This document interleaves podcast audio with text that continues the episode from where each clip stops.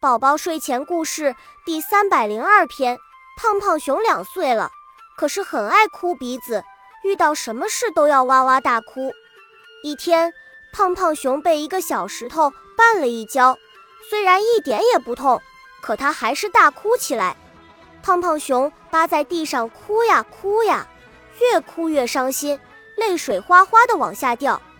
石头上有一只小蚂蚁正在睡觉。忽然，他觉得身上湿乎乎的。小蚂蚁说：“呀，下雨了，下的真大呀！”他抬头一看，不对，不对，不是下雨，是胖胖熊在哭呢。小蚂蚁问胖胖熊：“你为什么趴在地上哭呀？”胖胖熊伤心地说：“呜呜，我摔倒了。”小蚂蚁奇怪地问：“摔倒了？你为什么不爬起来呀？”胖胖熊边哭边说：“呜呜呜，我等妈妈来扶我。”小蚂蚁哈哈大笑，笑呀笑呀，不小心从石头上摔了下来。哎呀！